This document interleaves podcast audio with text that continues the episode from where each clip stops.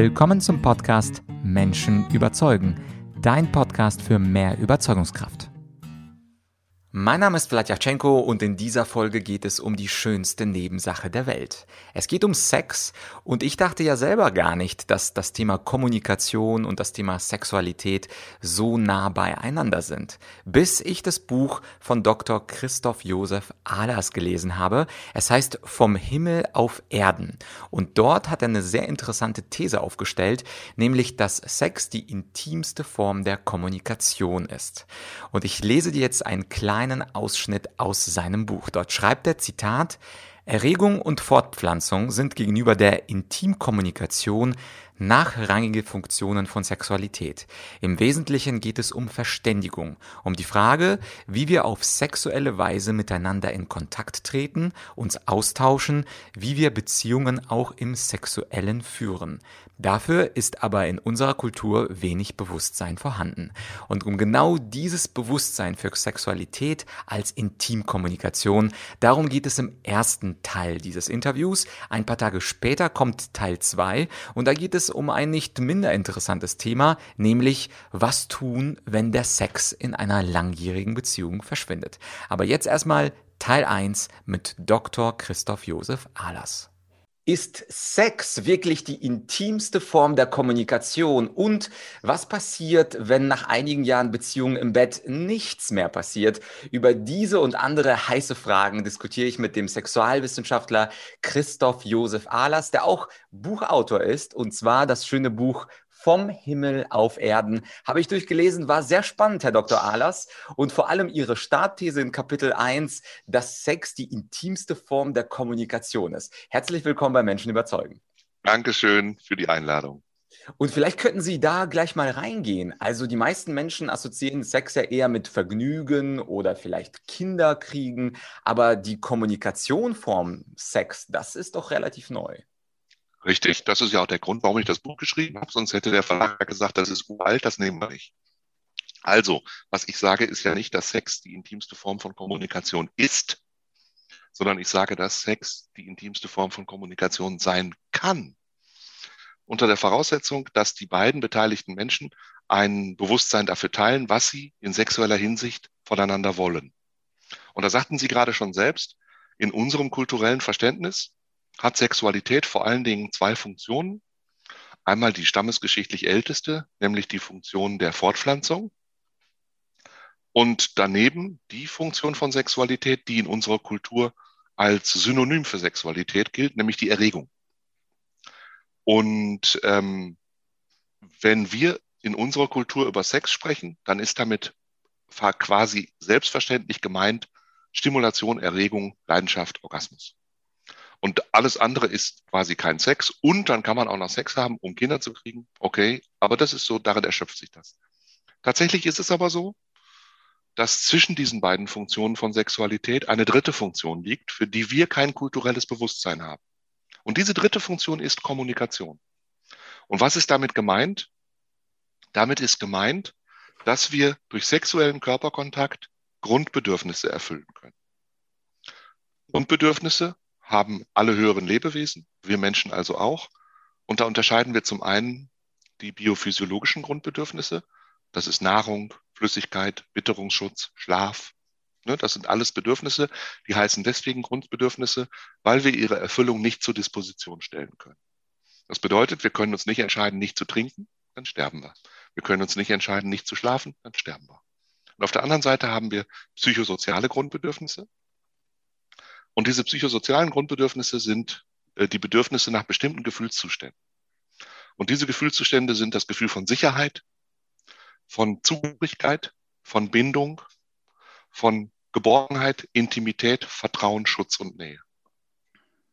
Das sind die psychosozialen Grundbedürfnisse und die heißen auch deswegen so, weil wir ihre Erfüllung nicht zur Disposition stellen können. Alles, was wir in unserem Leben tun, zielt darauf ab, in mittelbarer oder unmittelbarer Weise diese Grundbedürfnisse zu erfüllen.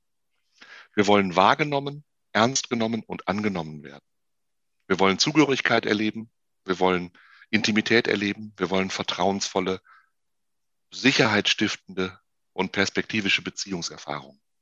Das können Sie sehen an der Nutzung des Internets. Der gesamte Milliarden genutzte Weltmarkt der sozialen Medien dient vor allem der Erfüllung dieser Grundbedürfnisse. Es ist nicht so, dass jeder wichtige Informationen hat, die er teilen muss, sondern er sucht Zugehörigkeit, er sucht Resonanz, er will wahrgenommen werden. Und die intimste Möglichkeit, diese Grundbedürfnisse zu erfüllen, weil sie eben nicht abstrakt ist, ist sexueller Körperkontakt. Das heißt, die Erfahrung, dass ein anderer Mensch, den ich mag, mich auch mag und mir das zeigt, indem er mich anfasst. Und wenn ich ihn auch anfasse und wenn wir uns küssen und wenn wir uns drücken und wenn wir uns streicheln und wenn wir miteinander schlafen, dann können wir uns diese Grundbedürfnisse auf unmittelbare Weise erfüllen.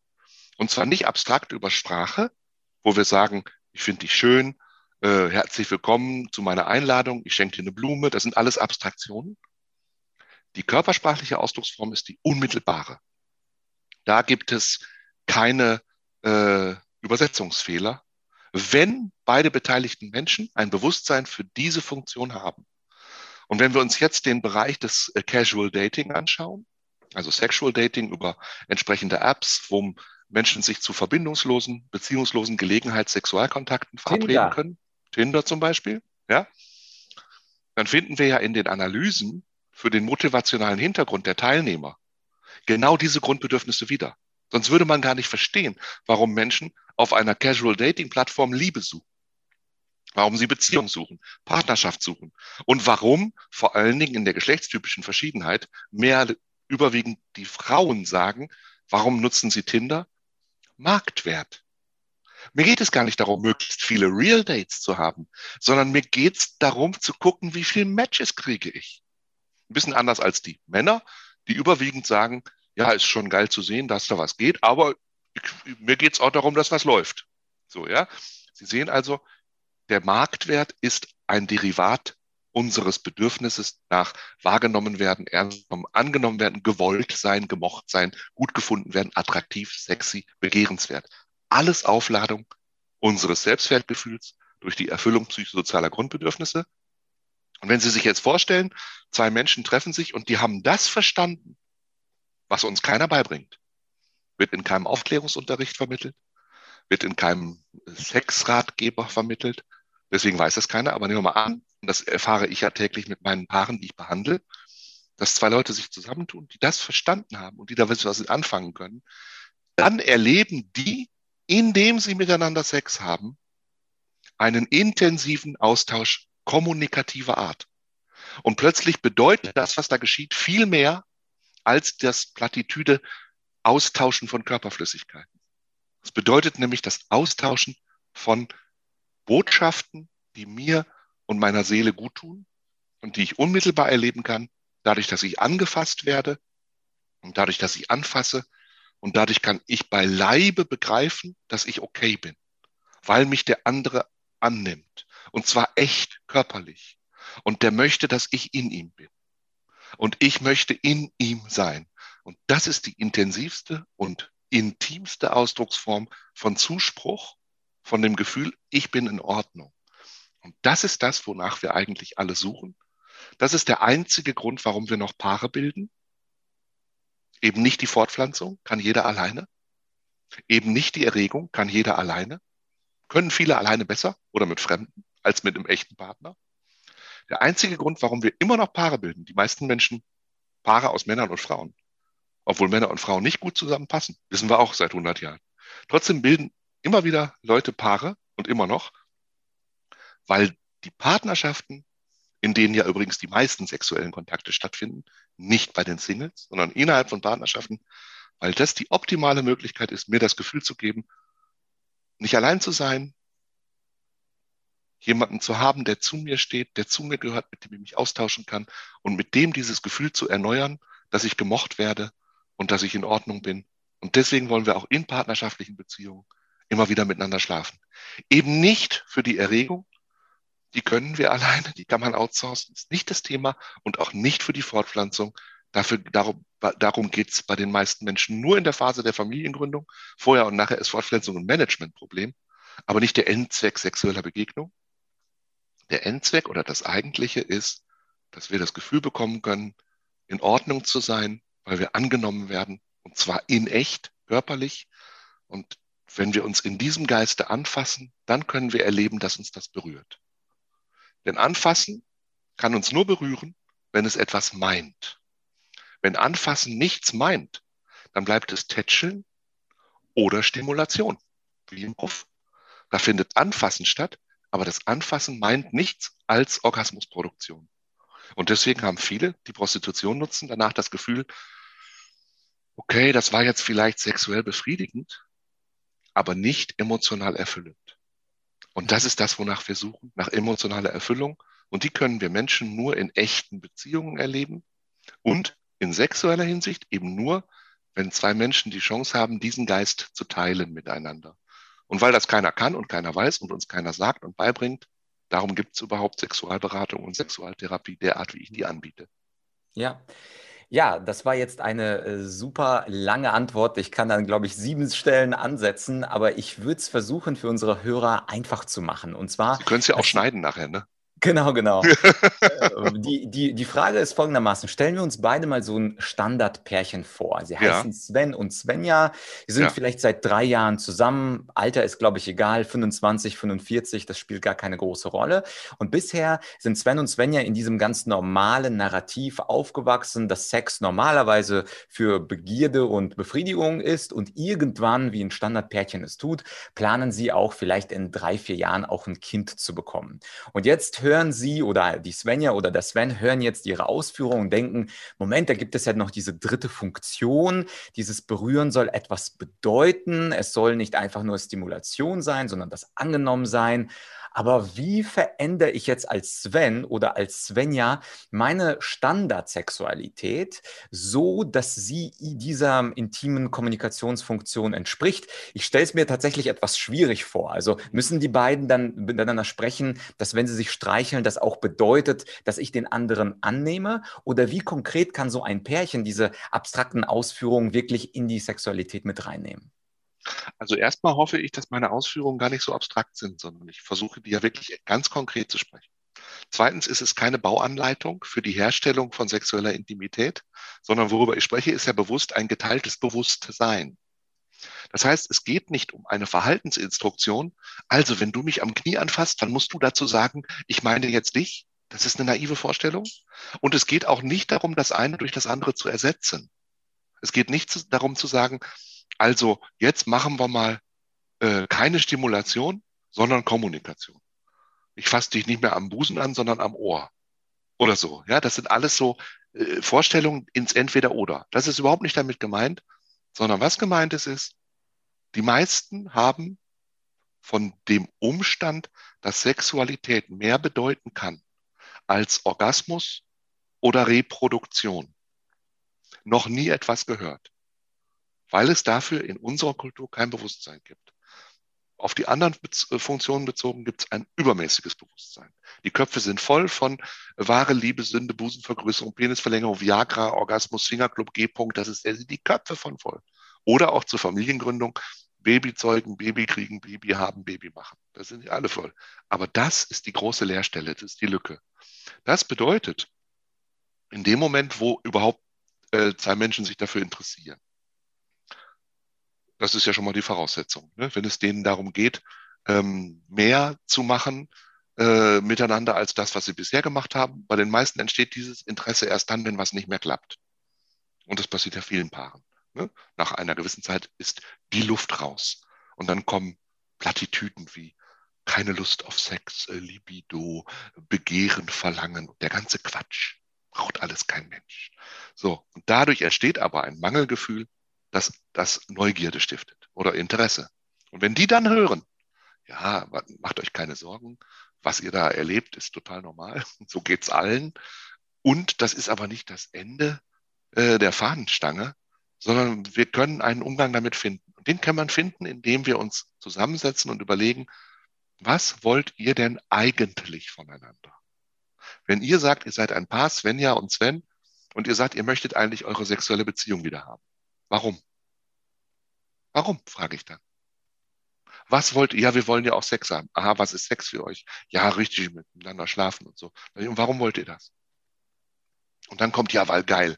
Dann sag ich, okay, geil, war ja geil, ist ja okay, aber geil könnt ihr ja auch alleine, ne? Wofür braucht ihr dann den anderen? Nein, mit dem anderen ist ja schon geiler.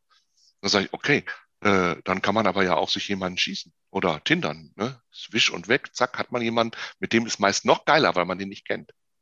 Warum dann mit dem eigenen Partner? Ja, ist doch normal. Da sage ich, das finde ich super. Wenn was normal ist, ich weiß nicht, was das ist, aber ich, alles in Ordnung. Was ist denn für dich normal? Worum geht es dir? Und dann merken Sie, kommen Sie auf den Punkt, dass es um irgendwas geht, was über Orgasmus und Reproduktion hinausgeht. Und das ist genau der Ansatzpunkt. Und, ich, und dem machen wir weiter. Und dann geht es darum, auf, in diesem Geiste oder mit diesem Verständnis neu aufeinander zuzugehen, neu miteinander umzugehen, um dadurch auch wieder neu aufeinander gierig werden zu können. Neugierig. Und das kann nur geschehen, wenn der Sex etwas anderes meint als vorher. Und deswegen sehr konkret, nicht abstrakt. Abgesehen davon, das Praktischste, was es gibt, ist eine gute Theorie. Und deswegen erkläre ich das so, wie es ist. Und das ist kein Baukasten zum Nachturnen zu Hause, sondern worüber ich spreche, ist Psychotherapie. Psychotherapie ist kein, äh, keine Toolbox mit Instrumenten, mit denen ich mir was basteln kann, sondern es geht im Wesentlichen darum zu verstehen, wie ticke ich, wer bin ich, was will ich, worum geht's mir, was kriege ich davon hin und was nicht und wie kann ich ab jetzt mit mir umgehen und dann auch mit dir. Das ist das, worüber ich rede. Mhm. Ja, ja, ich frage, Sie verzeihen meine Frage, ich frage deswegen nach konkreten äh, ja, Tipps und Tricks, weil wir natürlich in so einer Kultur leben, genau, wo die Menschen genau. auf Tipps und Tricks warten. So ist es bei mir als Rhetoriktrainer kommen die Leute auch zu mir ja, und sagen, okay, ja, gibt es ja. irgendwie so einen großen roten Knopf, wo Richtig. ich da drauf drücke und plötzlich bin ich dann Obama. Das ist äh, Richtig, äh, genau so. Leben, und dann, dann, werden Sie ja in meinem Buch festgestellt haben, dass Sie auf äh, 365 Seiten frustriert werden, wenn Sie, wenn Sie das Bedürfnis haben, Schläge zu bekommen. Ich erteile beruflich keine Schläge.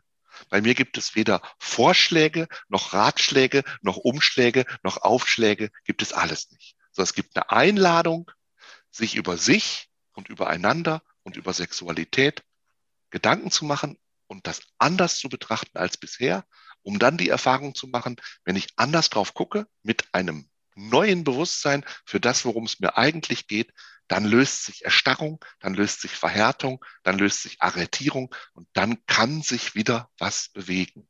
Ja, das war also Teil 1 äußerst spannend und Teil 2, man könnte sagen, wird sogar noch ein bisschen spannender. Es geht nämlich um die infantil-regressive Rolle von Menschen, um die Verälterlichung und die Vergeschwisterlichung von langen Ehe- oder Beziehungspartnern, also schlicht um das Thema, was tun, wenn der Sex verschwindet. Wenn dich das interessiert, abonniere doch jetzt schon mal den Podcast, falls du noch nicht gemacht hast. Und wenn du mir einen Gefallen tun möchtest für die ganzen Interviews und Solo-Folgen, dann empfiehl doch diesen Podcast weiter. Denn ich als Podcaster habe natürlich das Interesse, dass dieser Podcast von möglichst vielen Menschen gehört wird. Und du würdest mir einen Riesengefallen tun, wenn du diese Folge an jemanden aus deinem Umfeld schicken würdest. Vielleicht sogar deinen Partner, dem du es empfiehlst, vielleicht sogar deiner Schwester, deiner Mutter, deinem Sohn oder wem auch immer. Ich würde mich sehr, sehr darüber freuen. Und natürlich geht es in ein paar Tagen weiter mit Teil 2 da wird's noch spannender. Bis bald, dein Matt.